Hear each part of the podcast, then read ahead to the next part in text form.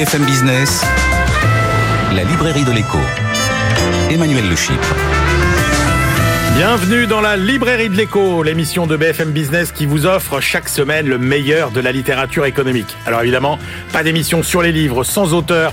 Ils seront nos invités dans la première partie de l'émission. Et oui, vous verrez, l'avenir post-crise sanitaire pourra être sympathique et vivable. C'est quand même une bonne nouvelle.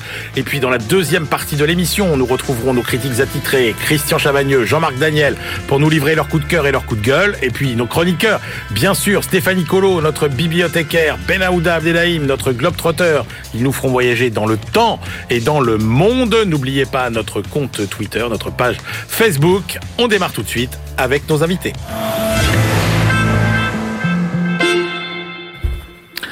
Quasiment 3 Français sur 10 se disent aujourd'hui déprimés. C'est un de plus que lors du premier confinement. Alors, on va essayer de vous remonter le moral en se projetant vers un avenir meilleur. Oui, le monde d'après-crise sanitaire peut être un monde plus harmonieux dans lequel nous serons plus respectueux de l'environnement et plus respectueux aussi les uns des autres. Un monde dans lequel la vie au quotidien pourra être plus agréable en ville, notamment une ville repensée, moins stressante, plus riche de convivialité, moins contraignante en termes de transport, une ville plus vivable. Tout simplement. Et oui, pour nous remonter le moral, nos deux invités sont Carlos Moreno. Bonjour Carlos. Bonjour Emmanuel, ravi d'être là. Eh ben, ravi de vous accueillir. Carlos, vous êtes directeur scientifique de la chaire Entrepreneuriat, Territoire innovation de l'IAE de Paris. Vous êtes l'inventeur du concept de ville du quart d'heure. Vous allez nous raconter tout ça et vous publiez Droit de cité aux éditions de l'Observatoire. Et puis notre deuxième invité est Christian de Pertuis. Bonjour Christian. Bonjour. Professeur d'économie à l'Université de Paris-Dauphine, fondateur de la chaire économie du climat. Vous publiez Covid-19 et réchauffement climatique. Ça, c'est aux éditions de Boeck Supérieur. Je commence avec vous, Christian de Pertuis. Euh, l'objectif de ce livre, c'est finalement de dire, voilà, parmi les ruptures que nous impose cette crise sanitaire, euh, quelles sont celles finalement qui vont nous servir pour nous rendre euh, plus résilients demain face aux défis qu'on connaissait avant la crise sanitaire, notamment le réchauffement climatique? Absolument. Et euh, il existe un vieux proverbe français qui dit un mal pour un bien. Exactement. Et moi je considère que, évidemment, la crise sanitaire est un mal absolu, mais de ce mal peut naître un certain nombre d'améliorations. Et donc c'est ça, cette crise sanitaire, c'est un mal pour un bien. Voilà, voilà. Et donc moi, pendant le confinement, euh, j'ai observé quelles étaient les réactions euh, de la société à cette crise sanitaire, et je me suis posé une question très simple. Dans le confinement à court terme, quelles sont les adaptations que nous avons qui nous annoncent des changements plus à moyen et à long terme. Et je crois qu'il y en a beaucoup. Le premier peut-être concerne la mobilité des hommes. Être confiné, euh, par construction, c'est une mobilité qui est très réduite. Et cette mobilité, sur le plan économique, elle a deux impacts. Elle va apporter un contingentement du côté de l'offre parce que on ne pourra plus aller à son lieu de travail et un contingentement du côté de la demande parce qu'on ne peut plus aller dans les magasins. Et donc on crée une sorte de rationnement. Et je crois que les politiques climatiques demain, évidemment, ne vont pas reposer sur un rationnement permanent, un confinement permanent, mais on peut rationner peut-être les émissions de gaz à effet de serre, les émissions de CO2. Oui, c'est ça. Vous dites finalement, euh, dans euh, la crise sanitaire, euh, il y a des points communs avec euh, les contraintes que nous impose finalement le réchauffement climatique. Absolument. Et euh, simplement, on, on les gère dans l'urgence sur le court terme, mais il va rester quelque chose une fois qu'on sera sorti de ce court terme, il va rester quelque chose parce qu'on ne va pas reconstruire cette hypermobilité des personnes. à ça, je vous oppose, Christian de Pertuis, parce que bon, c'était bien euh, la, réduction des émissions de CO2 quand personne sort de chez soi, mais ça, c'est pas une vie durable. Et vous dites d'ailleurs dans votre livre, après la crise de 2009, on avait bien, avant, pendant la crise, on avait bien eu une, baisse des émissions de CO2, et donc, y a, et, et après, ça avait rebondi. Donc là, on se dit, bah finalement, ça va pas changer. ça va changer parce que on ne va pas ressortir de la crise avec les mêmes instruments économiques que en 2009. Les, les conditions étaient complètement différentes et on va euh, gérer de façon différente la mobilité des hommes et des marchandises. Alors ça veut dire quoi, par exemple Ça veut dire Mobilité des hommes concrètement et des que, euh, par exemple, nous avons expérimenté euh, la numérisation croissante de l'économie. Nous avons expérimenté le télétravail à distance. Nous avons expérimenté les cours en visioconférence. Moi, j'ai fait aujourd'hui deux cours. Ce matin à Tunis, cet après-midi à Dauphine. Ce soir, je suis avec vous. Ça, ce sont des modes d'organisation tout à fait nouveaux qui substituent du transport d'informations à du transport de personnes. Et cette substitution du transport de personnes par de l'information, c'est une rupture majeure du capitalisme numérique. Nous allons euh, avoir beaucoup plus euh, de transport d'informations. L'information devient de plus en plus une matière première, une ressource, et pour la transporter, on utilise l'électron et demain l'électron. Vous savez, vert. vous me rassurez, Christian de Pertuis, parce Oui. que j'ai découvert dans votre livre un raisonnement, quand je l'ai lu comme ça, à la va-vite, oh, je me suis dit, non, Christian de Pertuis, c'est quand même un économiste. Il faut pas lire à la va-vite, attention. Non, non, mais bien sûr. mais je veux dire, mais Christian de Pertuis, c'est quand même un économiste cérébré, et je vois qu'il me fait le coup des biens, vous savez, les bienfaits du ralentissement. La Oui, vitesse oui. est un mirage.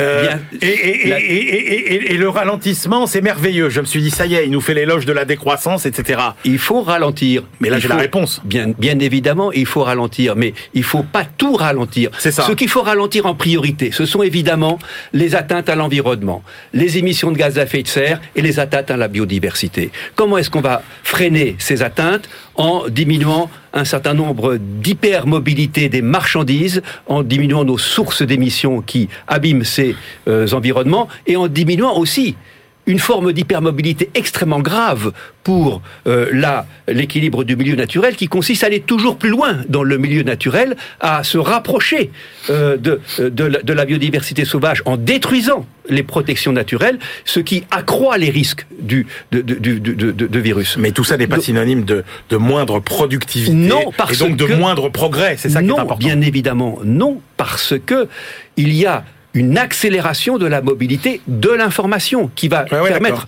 d'être au contraire plus productif. Mais je crois quand même que, in fine, nous allons euh, avoir à remettre en cause un grand nombre de nos modes de consommation destructeurs et donc il faudra de la sobriété. Et je donne deux Alors, exemples. allez-y. La sobriété énergétique. Hum.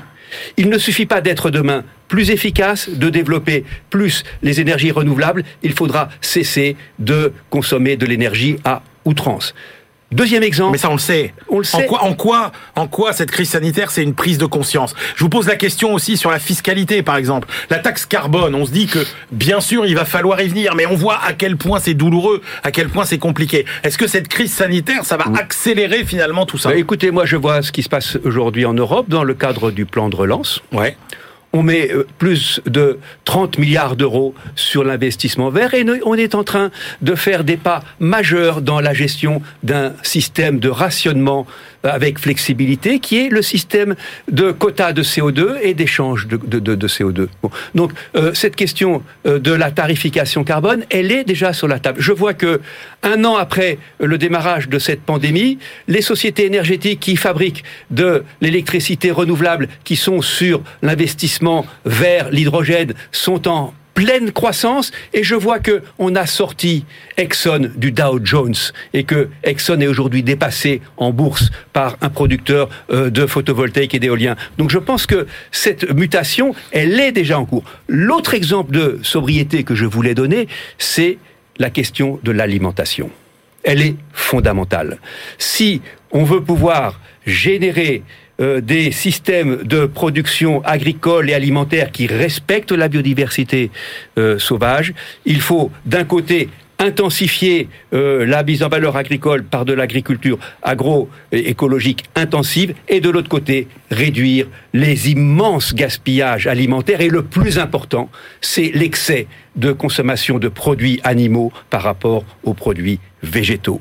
Cet énorme, euh, énorme gaspillage, puisque ah, en gros, pour un kilogramme de produits laitiers ou de viande d'origine bovine, il faut dix fois plus de terre pour nourrir les animaux, ça c'est également une question majeure. Et ça rejoint ce que je disais tout à l'heure sur le plus grand respect de, du milieu naturel et de la biodiversité sauvage. Christian de Pertuis, il y a aussi un autre euh, euh, domaine euh, dans lequel finalement ce virus nous a fait prendre conscience, puisque c'est aussi un de ses points communs avec le réchauffement climatique, c'est quand même que ce petit virus infiniment petit provoque une crise qui a creuser considérablement les inégalités sociales. Est-ce que ce creusement des inégalités sociales euh, provoqué par cette crise euh, épidémique préfigure de ce qui nous attend ou nous fait prendre conscience de ce qui nous attend en termes d'inégalités sociales à cause du réchauffement climatique? C'est une question de fond.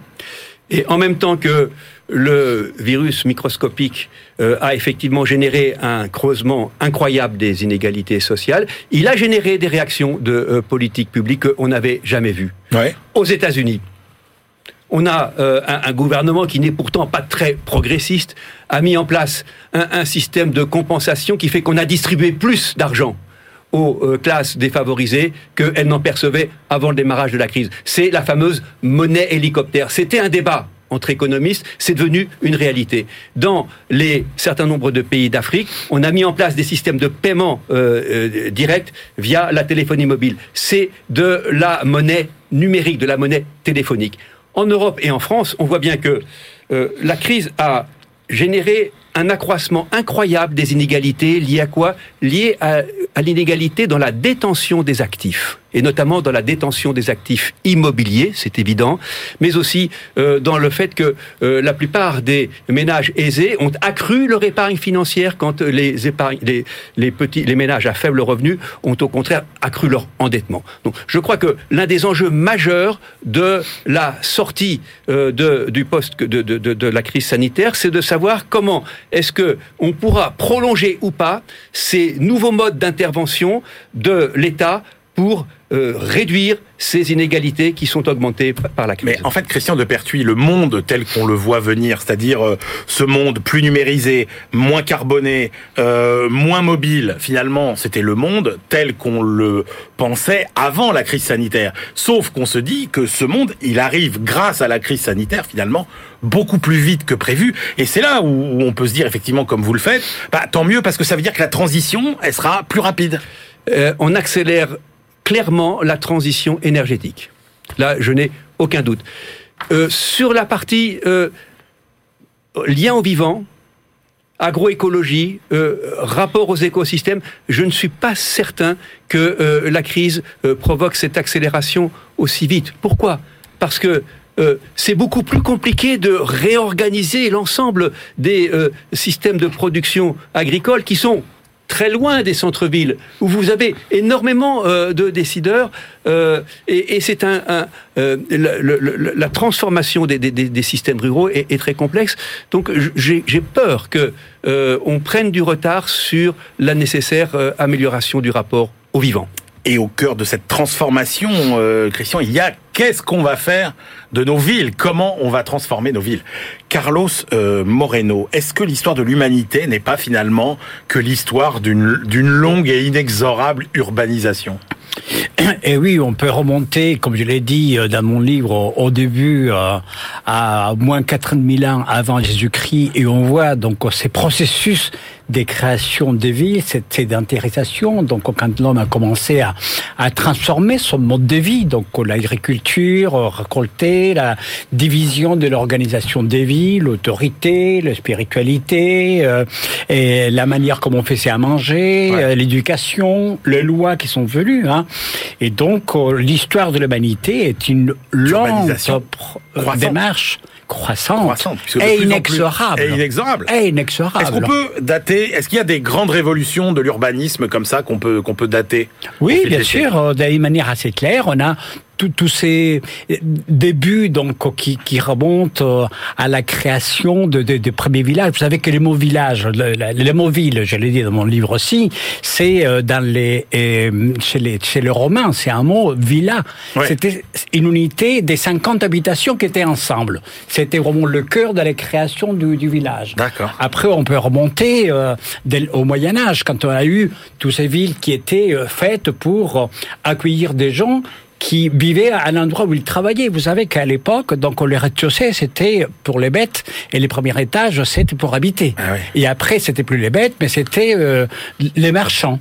Et après, donc, on a eu un processus beaucoup plus moderne qui vient avec la révolution industrielle Ouais. et qui nous amène les villes modernes. Parce qu'on avait besoin des lieux dans lesquels les ouvriers soient pas très loin de l'endroit où ils Eh oui. travaillaient. Et après la guerre, bien sûr, les grandes villes que l'on connaît aujourd'hui. Alors, vous citez dans votre livre Wellington Webb, l'ancien Oui. maire de Denver, avec cette phrase euh, qui est connue, qui est célèbre. hein. Le 19e siècle a été le siècle des empires, le 20e celui des États-nations, le 21e siècle sera celui des villes. Il l'a prononcé en 2007. À l'époque, il était le président Ouais. de l'Association des maires des États-Unis, un maire absolument extraordinaire, euh, président de l'Association des maires noirs également des États-Unis. Et cette phrase, qui souvent m'a été attribuée à tort, est totalement euh, dans les vrais, puisque le 21e siècle est le siècle de villes, et le siècle des métropoles, c'est même le siècle d'hypermétropoles même de ce qu'on appelle maintenant les hyper-régions, puisqu'on le voit fleurir dans le monde entier, puisque euh, plus de la moitié des habitants aujourd'hui du monde sont des urbains. Alors, au cœur de votre livre, il y a euh, cette différenciation que vous faites entre la densité et la distance. Euh, vous dites, euh, en gros, la densité n'est que vertu, la distance n'est que vice. Exactement. En fait, c'est Richard Sennett, pour être plus précis que dans, dans ma préface, donc on dit cette phrase qui fait partie des, de nos réflexions communes, puisque effectivement, aujourd'hui avec le Covid, et je reprends les propos des chrétiens qui étaient tout à fait pertinents, on a besoin de ralentir, et donc on s'est dit, et on rentre dans un monde dans lequel les villes vont s'évider, tout le monde va vivre, vivre en la campagne, parce que le Covid est, partout. Et moi je ai dit, c'est une euh, fausse interprétation de tendances de l'histoire. Les tendances sont à une urbanisation, même à une métropolisation, mégalopolisation à beaucoup d'endroits. Et on confond densité avec promiscuité. La promiscuité, c'est le fait d'avoir des mètres carrés dans lesquels on est les uns sur les autres Ouais. et dans lesquels on est complètement verticalisé avec des ghettos pour habiter. La densité, je parle dans mon livre d'un concept que je propose, qui est la densité organique. La densité organique, ça veut dire que nous vivons effectivement dans des lieux avec concentration importante, mais avec des matériaux organiques dans la construction, avec le bois, par oui, puis vous dites la densité, euh, c'est la synergie, c'est le foisonnement. euh, C'est la vie. euh, c'est la vie. Alors que la distance, c'est euh, la pollution, c'est les inégalités que disait sociales. Christian il y a un instant Ouais. C'est des distances à parcourir euh, dans lesquelles on est toujours mm, est prêt pour aller beaucoup plus vite et beaucoup plus loin. C'est donc la course, c'est l'accélération, et donc euh, c'est ces villes étalées qui ne sont pas durables du tout. Et donc vous dites, il faut inverser le rapport entre les deux. Et c'est ça finalement qui est au cœur de votre fameuse ville du quart d'heure. Absolument. Parce que la vitesse, c'est tout simple en physique, c'est la distance divisée par alors, le temps. comment Donc ça il s'agit de donner au temps, au dénominateur, une place beaucoup plus importante qu'il n'y en a plus aujourd'hui. C'est quoi cette ville du quart d'heure? C'est-à-dire que racontez-nous comment on vit dans une ville du quart d'heure. La ville du quart d'heure, c'est un concept qui est devenu aujourd'hui populaire dans le monde entier, dans tous les continents, mais qui représente donc de manière euh, imagée et, et ce que nous appelons au niveau scientifique la ville des proximités. C'est-à-dire que aujourd'hui, on vit dans des villes qui sont très ségrégatives déjà, qui sont fracturées, qui sont segmentées, certaines qui sont très étalées, ou alors dans lesquelles à l'ouest on travaille, à l'est on habite pour les cadres, au nord le ouvrier, au sud les classes moyennes. La ville elle est déjà extrêmement fracturée. Donc euh, la ville des quarts d'heure, c'est une ville polycentrique. Comme dirait euh, Pascal, donc euh, c'est une sphère dans laquelle la circonférence partout et les centres nulle part.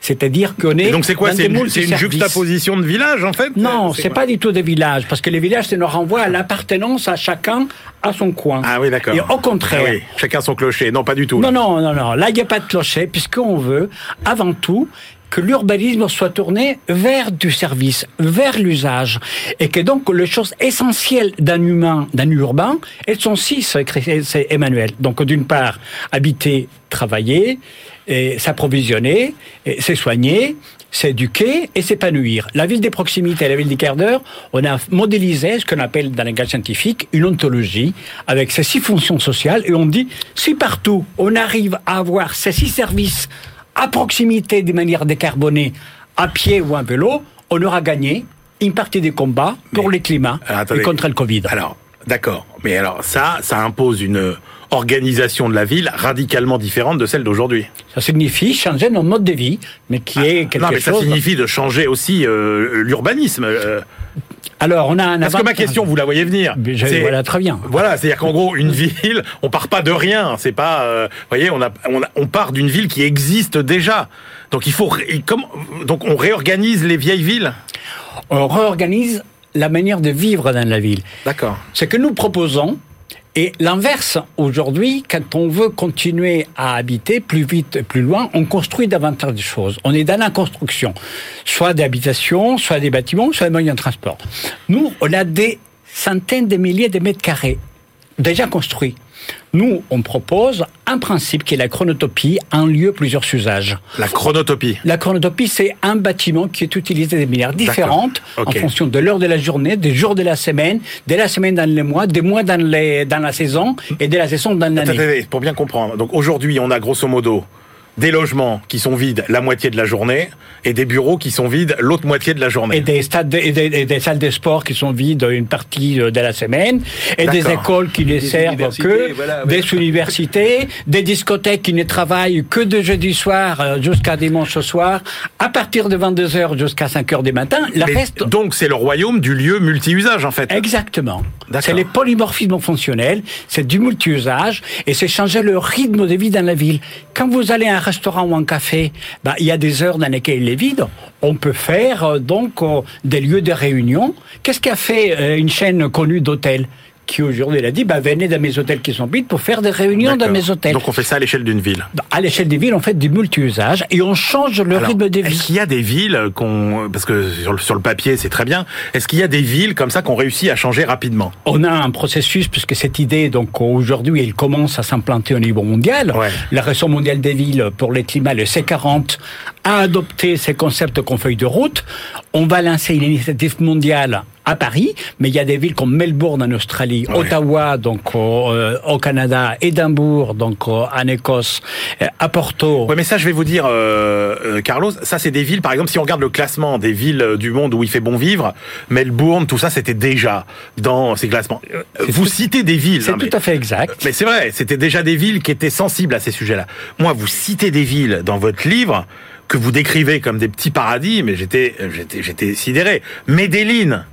Medellin, la capitale mondiale de la drogue. Absolument. Kigali, dont tout le monde. euh, alors évidemment, les images véhiculées par cette par, par, par cette guerre terrible euh, au Rwanda, on se disait. mais alors racontez-nous, c'est comment Medellin aujourd'hui C'est comment Kigali aujourd'hui? Ça fait très plaisir que vous aviez remarqué ça dans mon livre, hein, Emmanuel, parce qu'effectivement, il faut qu'on comprenne que des villes comme Medellin, où tout le monde le connaît par Pablo Escobar Exactement. Et, et la mafia, les patrons Ouais. euh, et tout ça, qui étaient des villes de perdition, de drogue, des violences, des, morts par jour à, à 50 dollars. Il y a eu des films très connus. Hein. Et aujourd'hui, ce sont des villes qui ont gagné d'ailleurs tous les prix d'innovation urbaine. Medellin les a gagnés parce que ils sont pris ces idées-là. Lutter pour le climat, c'est se déplacer autrement. Qui a fait les métrocâbles au niveau mondial? Les œufs, qui les utilisent pour les skis. Là-bas, c'est donc euh, de euh, lieux pour euh, donner de la vie à des quartiers qui avant étaient des quartiers très populaires. Mais une station de métro câble, vous savez ce que c'est? C'est pas uniquement une station de métro, c'est un centre sportif, c'est des lieux pour des start-up, c'est des lieux d'accueil pour les femmes, c'est des commerces de proximité, c'est des centres de santé, c'est des bibliothèques branchées au niveau euh, satellite pour avoir des bibliothèques euh, donc en, en télédistance, en télétravail. Ça, c'est la proximité Bon. multiservicielle au service des gens qui gagnaient Alors- et même pas 10 dollars par jour. Alors Kigali, par exemple, qu'est-ce que c'est. Kigali, c'est une ville absolument extraordinaire où j'invite euh, tout le monde Eh oui. à, à y aller dès qu'on pourra voyager. C'est une des villes. euh, Quand vous êtes à Kigali, vous avez l'impression d'être à Genève. Pourquoi Ouais, D'accord. C'est une ville extrêmement propre. Ouais. Les sacs plastiques à usage unique, ça fait 15 ans que ça existe à Kigali. La, ville au monde dans laquelle les drones sont utilisés depuis 8 ans pour des raisons médicales, c'est Kigali. Donc il y a toute la technologie qui va avec. Parce que pour ne pas se déplacer en voiture, en, jeep, euh, on, on transporte les plaquettes des transfusions sanguines par drone. Donc ils ont une maîtrise technologique, donc il y a des ingénieurs, il y a une formation. L'écologie. Vous savez que l'écologie, en grec, écologie, c'est oikos, c'est la maison. Ouais. C'est prendre soin, c'est l'écosystème de la maison. Et ben là-bas, à Kigali, au Rwanda, c'est ça. L'écologie, c'est pas uniquement la biodiversité, c'est comment nous vivons tous les jours dans la ville. Ce qui fait que Kigali est une ville extrêmement propre. Les déchets sont ramassés. Les gens prennent soin de la maison, c'est-à-dire celle commune qui nous appartient à tous, la nature et la diversité, et la maison de chacun. Pour terminer, Carlos Moreno, vous dites la ville de demain, c'est la ville de l'ubiquité. Exactement, parce que l'ubiquité, c'est le 21e siècle. Nous sommes hyper connectés technologiquement. Ça nous donne accès au numérique, et ce que disait Christian est parfaitement pertinent. Aujourd'hui, grâce à la vitesse de l'information, on peut ralentir nos vitesses, donc, de notre transport physique. Donc, l'ubiquité, c'est notre capacité à être ici et ailleurs, comme Christian. Donc, j'ai donné un cours à Milan, j'ai donné un cours à Barcelone, demain, je donne un cours à New York, et ce soir, nous sommes ici. Voilà, être ici et ailleurs, en même temps, avec l'ubiquité. Par contre, il faut que l'ubiquité, cette capacité à être partout grâce au numérique, ne nous empêche pas d'avoir de liens sociaux. Il ne faut pas qu'on soit dans ce que j'appelle dans mon livre également les zombies geeks. Les zombies geeks, ce sont les personnes qui sont hyper connectées technologiquement, donc Ouais. des geeks, Mais déconnectées socialement, donc des zombies. Merci messieurs, bah, c'était absolument euh, passionnant. Je rappelle vos deux livres. Carlos Moreno, Droit de cité, c'est aux éditions de l'Observatoire. Christian Depertuis, Covid-19 et réchauffement climatique, c'est aux éditions de Boeck Supérieur. On se retrouve tout de suite pour la deuxième partie de l'émission.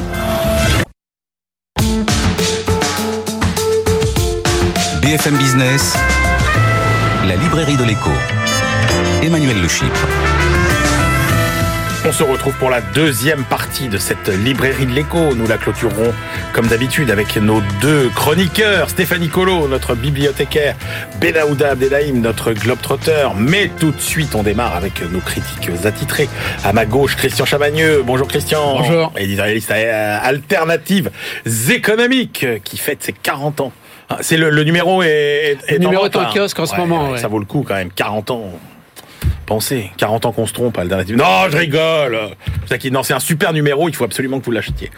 Et donc, euh, Christian fait les pages livres aussi, Alternative économique, bien sûr. Et Jean-Marc Daniel, professeur à l'ESCP Europe, critique attitré de la Société d'économie politique. C'est le patriotisme économique euh, qui est euh, le fil rouge de vos choix aujourd'hui. Et donc, on commence avec le choix de Christian Chavagneux, le livre d'Arnaud Montebourg, L'engagement chez Grasset. Bah oui, pour parler de patriotisme économique, il vaut mieux prendre un de ses plus grands représentants, Arnaud Montebourg, ancien ministre de l'économie et du redressement productif. Euh, je vais laisser de côté la partie très politique de critique de François Hollande. charger. Jean-Marc va s'en charger peut-être. Juste une petite blague, parce qu'il est très en relation avec Emmanuel Macron, secrétaire général adjoint de l'Élysée à l'époque. Il n'arrive pas à obtenir une décision, donc il, il envoie des SMS à Macron qui lui dit, qui lui, il dit alors qu'est-ce qui se passe à l'Élysée? Et Macron lui répond Institut de la procrastination, repassez plus tard. je, je trouve que c'était une blague euh, assez. Donc moi, je vais me concentrer sur euh, l'aspect plutôt économique, parce que ce que pose euh, Arnaud Montebourg comme question dans ce livre, c'est est-ce qu'un État aujourd'hui, est-ce qu'un grand État industrialisé a les moyens d'agir dans son économie dans un capitalisme mondialisé? Et c'est vraiment ça la question euh, qu'il pose. Il a une phrase, je trouve intéressante. Il dit la mondialisation, c'est d'abord c'est une décision des États, c'est pas qu'une décision technique ou, des, grands investisseurs privés. C'est aussi les États qui laissent faire, mais il dit les grands États, ils veulent surtout imposer la mondialisation aux autres et s'en protéger. Quel moment, jusqu'à quel degré est-ce qu'on peut se protéger, est-ce qu'on peut maîtriser son degré de, de mondialisation? Alors Arnaud Montebourg commence par donner tous les obstacles qui font qu'on ne peut pas. La technocratie, bon, là, il y a plusieurs pages sur la technocratie. On sait que les, les grands technocrates français, jusqu'au milieu des années 70, étaient plutôt régulateurs, keynésiens, interventionnistes. Ils ont basculé dans une doxa plutôt libérale, et donc pour Arnaud Montebourg, ils sont aujourd'hui un obstacle à la maîtrise de la mondialisation. L'Europe, non pas tant le projet européen en tant que tel que les, le cadre juridique qui force à une concurrence toujours de plus en plus forte, toujours de plus euh, exacerbée. Bien sûr, le pouvoir politique des grandes multinationales qui, elles, veulent pousser à la mondialisation la, plus, la plus importante possible, et puis le pouvoir des États-Unis, là pour lequel on ne peut pas faire grand-chose. C'est la première puissance du monde qui veut que l'économie soit la plus ouverte possible pour euh, ces euh, pour ces acteurs économiques, mais pas dans l'autre sens, bien sûr. Donc tout ça sont, sont les obstacles, mais il y a quand même des outils qui permettent euh, aux États de pouvoir agir. Alors bien évidemment, le premier, c'est Arnaud Montebourg, en effet le héros, c'est le Made in France. Le Made in France pour lui, c'est à la fois sur les nouveaux secteurs, et là c'est une association entre le secteur privé, le secteur public. On se réunit et on essaie de, de se projeter. Il l'a fait avec les, les ces, ces, fameux représentants dans chaque territoire. Et puis c'est aussi bien sûr quand il faut essayer de sauver l'outil industriel. Quand vous avez une filiale euh, d'une multinationale étrangère qui veut partir, euh, bah, il faut essayer de sauver l'outil productif. C'est ça ce qu'il faut faire, nous dit-il, pour le Made in France. Ça veut dire que tout le monde doit prendre sa part. Euh, les euh, actionnaires, les managers, les salariés aussi, disons, pour pas sauver tous les emplois, mais tout le monde doit prendre sa part et surtout sauver euh, l'outil productif. Ça veut dire que si on n'a pas de projet industriel de substitution, on peut passer par la nationalisation temporaire. On essaie de trouver un repreneur, on rebâtit un projet et après on redonne ça au privé. Autre outil pour essayer d'agir, le protectionnisme soit au niveau européen, protectionnisme écologique et social, soit au niveau européen, soit au niveau national, mais hors produits euh, qui viennent des autres pays euh, européens. Et Pierre Montebourg n'oublie pas qu'il a été, dès la fin des années 90, un des premiers hommes politiques à s'attaquer aux paradis fiscaux, alors que les autres s'en moquaient. Il avait déjà ciblé la chose. Et il dit faut aussi remettre en cause ces, ces, ces territoires négatifs. Qu'on le suive ou qu'on le suive pas, moi j'ai trouvé une pensée structurée sur Qu'est-ce que ça veut dire aujourd'hui pour un grand pays industrialisé de pouvoir agir sur son économie dans, euh, dans le monde mondialisé? Jean-Marc Daniel. Euh, ce que vient de raconter Christian existe dans le livre, mais ça m'a pas apparu être le plus intéressant du livre, franchement, parce que j'ai trouvé ça assez convenu. Euh, il y a un chapitre, euh, en plus un chapitre un peu de digression sur Colbert, qui est euh, qui tombe un peu comme un cheveu sur la soupe. Le chapitre sur l'Europe, c'est un peu une ressucée des, des, des, des visées keynésiennes à l'ancienne, un keynésianisme hydraulique. Tout ça m'a paru assez convenu, assez banal. En revanche, le livre, euh, je l'ai lu, mais comme un roman, parce que c'est un témoignage écrit d'abord dans un français comme on n'en parle plus. Je, je, je découvrais qu'il y avait dans le gouvernement qui avait voulu interdire le passé simple quelqu'un qui parlait français.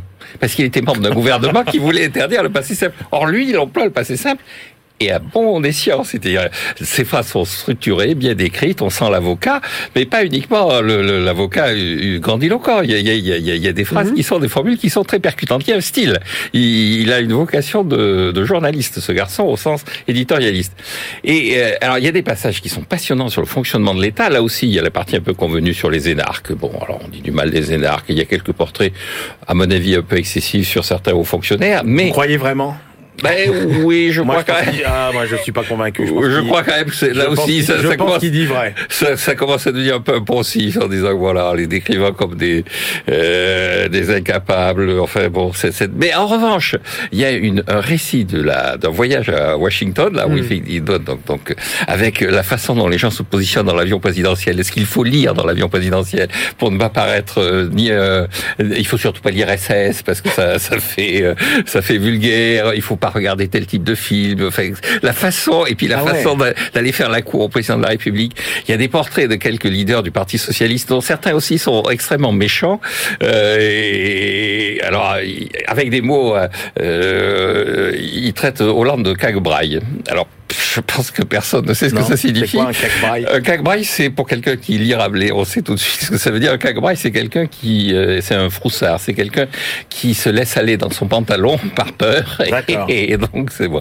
Donc, et, et Ah ouais. ce que j'ai trouvé le plus Il y a que intéressant. les ragots qui vous ont intéressé. Non, dans pas du tout. livre, Parce qu'il y a deux Daniel. dossiers dont il parle avec une forme de, de passion et d'émotion, qui sont l'affaire de Florange, les Ouais. promesses qui ont été faites, la façon dont ont été trahis les sidérurgistes, la façon dont lui-même l'a vécu.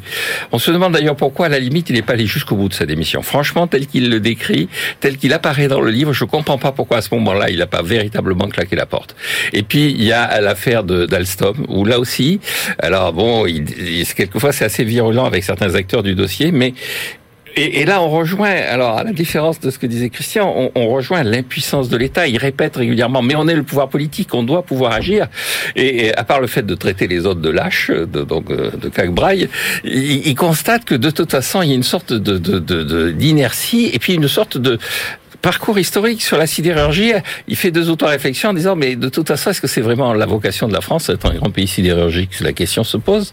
Il y a un moment où la Est-ce que la France doit éternellement continuer à produire de l'acier Est-ce qu'elle ne peut pas s'adapter? Donc, j'ai trouvé un livre intéressant dans lequel la partie effectivement sur le protectionnisme est la moins intéressante, la partie sur les portraits est la plus euh, est la plus délicieuse, et les deux dossiers, c'est véritablement euh, non non c'est un livre qu'il faut le lire. Le récit est bien mené dans les deux dossiers parce qu'on connaît la on connaît la fin. Ouais. Absolument, on est complètement pris par oui, le tout récit. à fait. Ah oui, tout à fait. Oui, oui, tout à fait. Bon, alors, chers amis, sans doute moins flamboyant, mais tout aussi consacré au patriotisme économique, euh, l'ouvrage euh, de plusieurs auteurs, dirigé par Christian de Boissieu et Dominique Chéneau, Le patriotisme économique a-t-il un sens aujourd'hui? C'est chez Maxima. Voilà, alors, c'est un type de livre, on en reçoit assez souvent de ces livres. Vous savez, on, on a un think tank, ouais. une entreprise ici qui est représentée par Dominique Chéneau, qui va voir un économiste de renom, Christian de Boissieu, cherche un préfacier tout aussi de renom, Jean-Claude Crichet, puis demande à des chefs d'entreprise, des économistes, des intervenants dans le débat, de prendre position sur un sujet qui, cette fois-ci, est le patriotisme économique.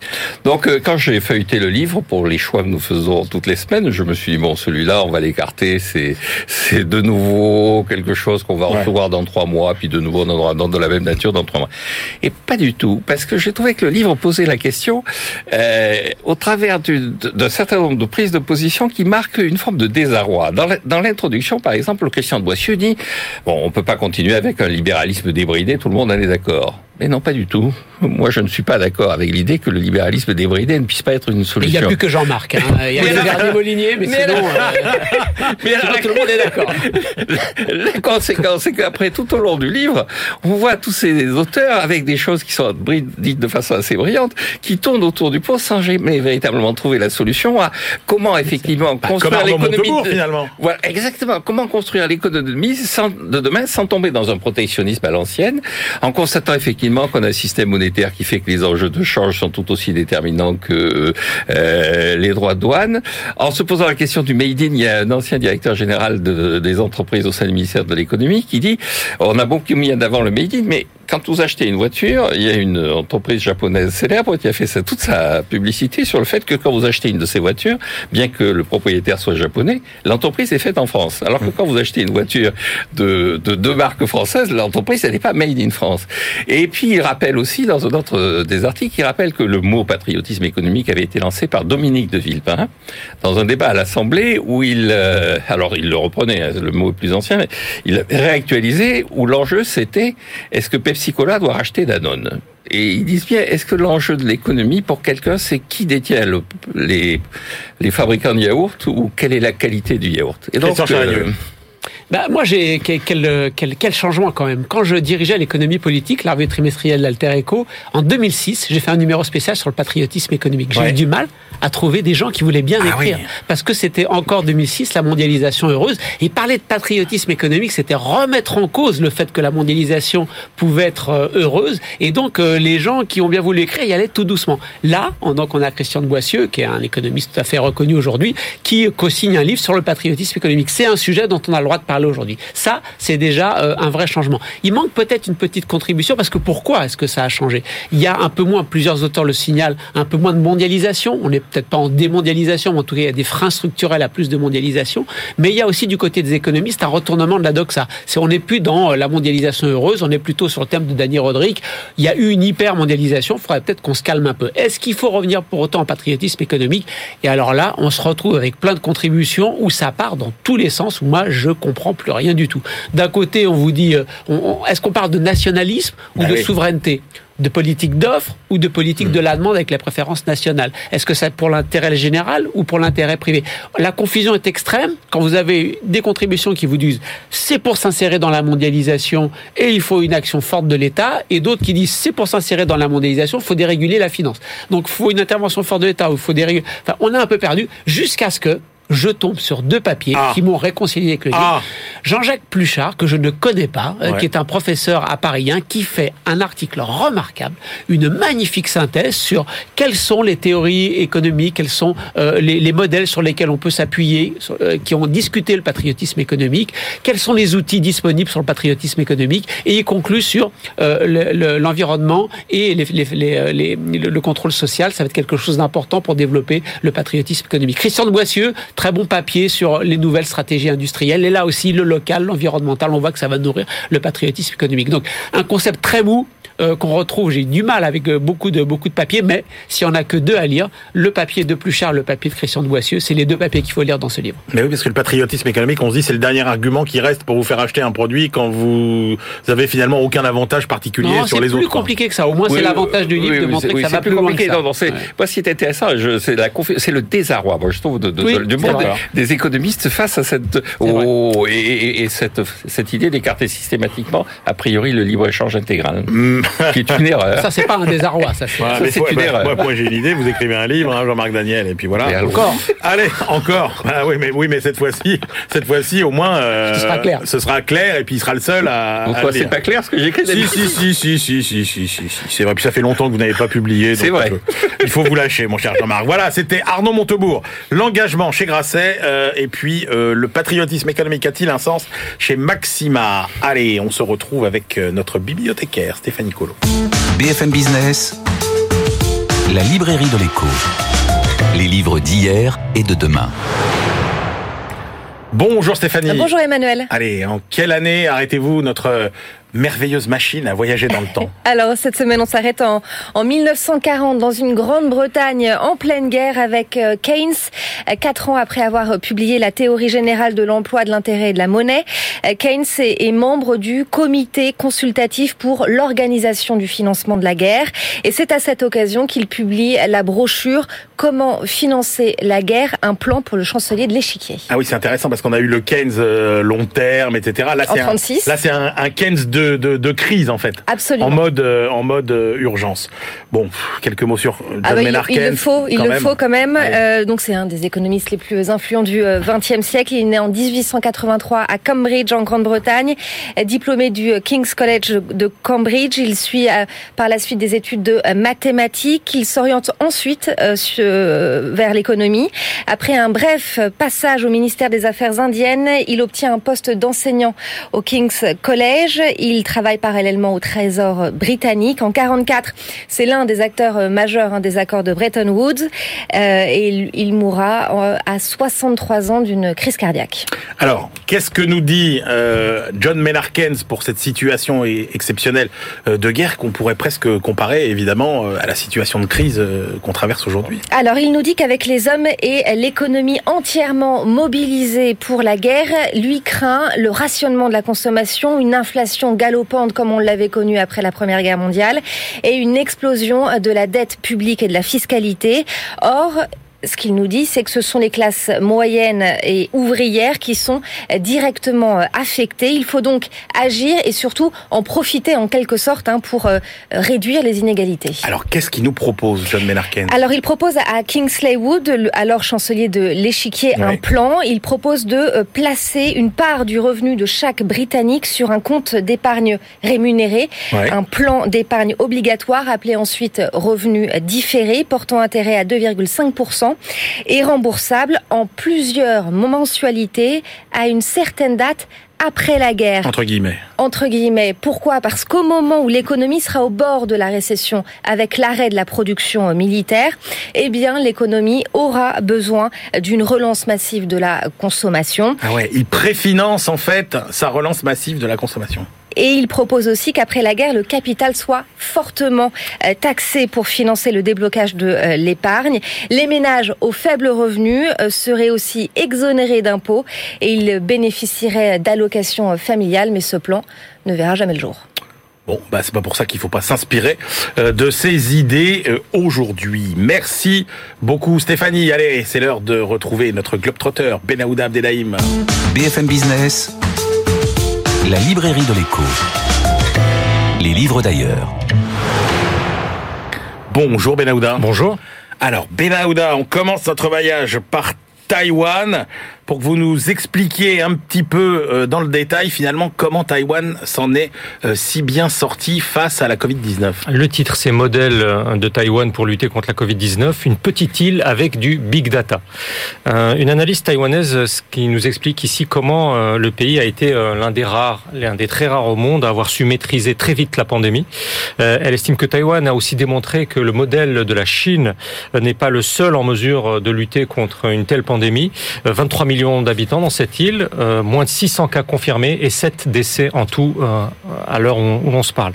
Il y a eu euh, toutes les, les leçons parfaitement retenues de l'épidémie de SRAS de 2003, euh, action précoce de, contrôle des frontières, centre de commandement des épidémies avec de très très larges compétences et ressources financières. Et puis Iwei Jennifer Chang nous explique tout l'apport redoutablement efficace de l'exploitation des bases de données Ah numériques. Les agents de santé en première ligne euh, ont pu très vite détecter les cas en accédant à un système de dossier médical euh, intégré dans le cloud des patients. Euh, il y a eu aussi le suivi précoce et systématique des données des téléphones mobiles aussi pour rechercher les cas contacts. Eh oui. Euh, Taipei a aussi entrepris euh, ce travail complet permettant les placements en quarantaine extrêmement ciblés en utilisant le géorepérage en fonction du big data, etc. Et puis il y a une répression financière, un, système d'amende extrêmement lourd en cas de violation d'une quarantaine euh, obligatoire. Alors on a l'exemple en mars dernier d'un habitant de, de la capitale qui s'est fait infliger une sanction de 28 000 euros. Euh, alors Ah oui, dissuasif. Tout à fait dissuasif. Toujours selon l'auteur, tout repose sur euh, sur l'acceptation par les gens, par les, les Taïwanais, d'un niveau supérieur d'intrusion euh, dans leur vie quotidienne, parce que ces compatriotes ont toujours, d'après cette thèse, la conviction que la gouvernance démocratique de Taïwan est compatible avec la prévention et euh, l'endiguement de la pandémie. Ah ouais, c'est absolument passionnant. Puis de voir à la fois la technologie, les différences technologiques, puis les différences culturelles aussi entre entre pays. Allez, maintenant direction la Chine pour voir euh, finalement comment ça se passe dans un pays où on se remet aussi de la pandémie. Voilà, le titre, c'est Alors que la Chine se remet de la pandémie, un retour des entreprises zombies. Euh, la vague de défauts de paiement euh, en Chine d'entreprises publiques ou semi-publiques euh, des dernières semaines prend vraiment de l'ampleur. Il y a encore eu cette semaine la défaillance d'un fabricant de panneaux d'affichage coté à la bourse de Shenzhen. Plus de liquidité, tout simplement pour régler les échéances obligataires. Voici alors cette lecture de contexte global particulièrement instructive. Le chercheur Tianlei Huang prend soin de, rappeler d'abord que euh, le problème de ces entreprises qualifiées de zombies, de mortes vivantes, euh, date d'avant la crise pandémique. Ce spécialiste des marchés euh, financiers chinois alerte donc sur la poursuite d'une zombification, je cite, depuis dix ans. Les montants des pertes des entreprises d'État n'ont cessé de gonfler. Il y a un certain nombre de tableau euh, instructif à cet égard. Euh, En 2010, elles étaient un peu moins de 40 000 dans le rouge permanent, structurel. En 2018, leur nombre dépassait les 76 000. Alors dans ce document, on a euh, les faillites par province également. C'est particulièrement marquant dans celle du Jiangsu et du Guangdong, qui sont pourtant considérées avec Shanghai comme les provinces les plus compétitives du pays. On peut se dire aussi que ceci explique cela. Euh, en mai dernier, la Cour suprême de Pékin a donné instruction aux tribunaux à travers le pays euh, d'opérer une distinction nette, précise. Si la société ne pouvait déjà pas être sauvée avant la crise pandémique, alors il faut désormais la liquider. Euh, en 2019, une infime partie de ces entreprises zombies ont été placées en liquidation judiciaire euh, en Chine. Le premier programme national de, de désendettement de 2016 n'a pas fonctionné, pratiquement aucun effet euh, sur les encours de dette. Et une nouvelle version doit être conçue pour échanger de façon euh, pérenne de la dette contre des actions de ces sociétés en extrême difficulté. Et on termine Benahouda par la Zambie, la Zambie au bord du blackout euh, électrique et financier. Exactement. Alors, euh, le titre, c'est Zambie, l'effondrement de l'alimentation électrique pousse au défaut souverain. Euh, en début de semaine, le magazine The Africa Report a très clairement expliqué comment le défaut de paiement de la Zambie sur sa dette extérieure doit amener les créanciers occidentaux à concevoir de nouvelles façons de prendre en compte dans leur financement les prêts chinois. Euh, il y a un peu moins d'un an, euh, l'essentiel euh, du scénario en cours était déjà euh, développé dans ce rapport d'un cabinet sud-africain de conseil, EXX Africa. Euh, comment l'État zambien aurait euh, euh, du mal en 2020 à refinancer ses obligations d'État? Euh, L'angle d'approche était celui de l'écroulement du système énergétique, l'impossibilité de puiser dans les très maigres réserves de change du pays pour importer l'électricité d'Afrique du Sud et du Mozambique En 2017, la compagnie nationale Zesco était en défaut partiel sur sept de ses emprunts, notamment auprès d'établissements bancaires britanniques et chinois. Euh, certains projets d'infrastructures euh, critiques ont été euh, suspendus. En mars 2019, la Banque chinoise du commerce extérieur a averti le gouvernement zambien que sans règlement des arriérés, eh il n'était plus possible de, de poursuivre les travaux, notamment les travaux routiers. Et des sociétés chinoises se sont alors repliées vers la source essentielle de devises de la Zambie, c'est-à-dire le cuivre, dont il est le deuxième producteur en, en, Afrique et le septième dans le monde. Alors comment tenter de se rembourser en fait en, en récupérant des actifs miniers Mais tout cela n'est pas encore fait. Merci beaucoup Benahouda. Allez, c'est l'heure de nos ultimes choix. BFM Business, la librairie de l'écho. Les livres de la dernière minute. Christian Chavagneux, quelle est votre dernière sélection pour aujourd'hui L'état de la justice fiscale dans le monde. Le premier rapport du Tax Justice Network et de deux autres ONG sur euh, où est-ce qu'on en est euh, de, des paradis fiscaux mondiaux. Les estimations, évidemment, faut les calculer. Il n'y a aucun endroit qui nous dit euh, combien chacun participe à l'évitement fiscal. Je vous donne les résultats principaux. 427 milliards de recettes fiscales perdues dans les 24-25 pays qui sont couverts.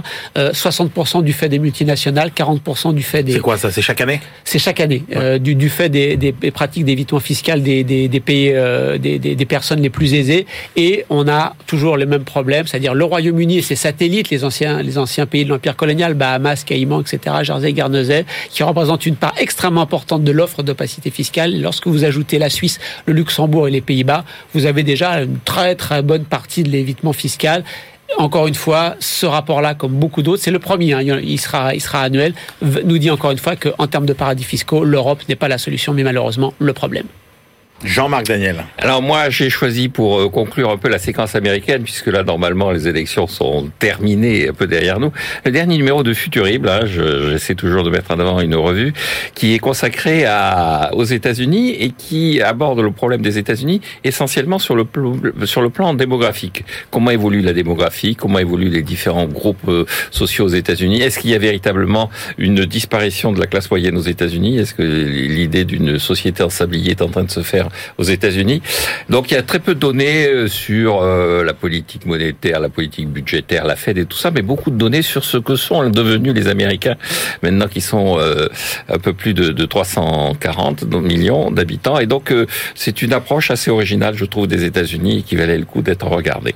Merci Jean-Marc. Allez, moi je termine avec deux, deux livres d'une veine que j'aime bien. Vous savez, c'est ces livres où on vous raconte euh, les erreurs, euh, tout ce qu'il faut pas faire, etc. Donc ça s'appelle Les 16 plus belles erreurs de la transformation numérique par Vincent Giolito. C'est chez Erol. Et alors là, on vous dit, bah oui, les erreurs, forcément, on en fait dans des périodes de transformation. C'est juste que c'est mieux quand c'est les autres qui les font. Donc on vous raconte les, les dernières euh, grosses catastrophes de ces derniers temps, que ce soit l'échec de Boeing, que ce soit les ratages de J Gillette avec son marketing dépassé, etc., euh, etc. Et puis l'autre livre, euh, c'est Comment réussir à se planter plus vite et plus efficacement par Arnaud Tonnelet. Là encore, c'est chez euh, Erol. Et là, bah, c'est en gros un livre qui fustige un petit peu tous ces nouveaux termes dans cette économie digitale, mais qui sont en fait le recyclage de vieilles lunes de management, hein, le leadership narratif, développer l'agilité, les organisations apprenantes, le storytelling, le neuromanagement, il nous dit tout ça, c'est un peu du flanc. C'est des vieilles recettes euh, finalement qui euh, n'ont pas très bien marché et il nous explique voilà qu'est-ce que c'est que les vraies méthodes innovantes en matière de management. Voilà, c'est la fin de cette librairie de l'écho. À la semaine prochaine et d'ici là, bien sûr, bonne lecture.